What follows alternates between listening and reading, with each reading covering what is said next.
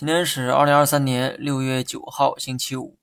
这一周呢，对多数人来说啊是煎熬的，但好在本周最后一天红盘收尾，算是对受伤心灵的小小安慰吧。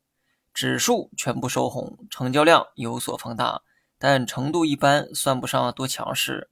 长期看，目前的这个位置是较为乐观的机会点，要不要把握？一看个人判断，二看手里的余粮。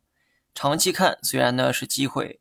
但短期我仍要说一句小心，短线是左侧交易的玩法。现在整个市场都在左侧，意味着你的多数交易也是在左侧进行，短线胜算并不高。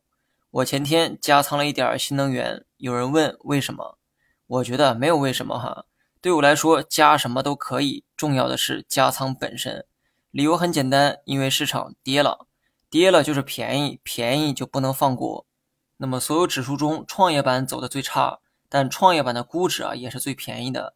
做短线，你应该躲着点创业板，多贴一贴上证的热屁股。但我是长线投资者，谁便宜我自然就买谁。创业板两大权重，一个是医疗，另一个是新能源。最终，我只不过是选择了新能源而已。光伏跌了，我可以理解；新能源车跌了，我也可以理解。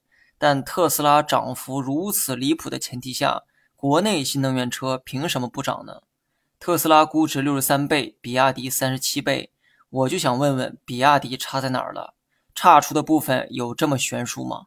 我就想为国内新能源代言，于是加仓新能源，没毛病吧？好了，以上全部内容，下期同一时间再见。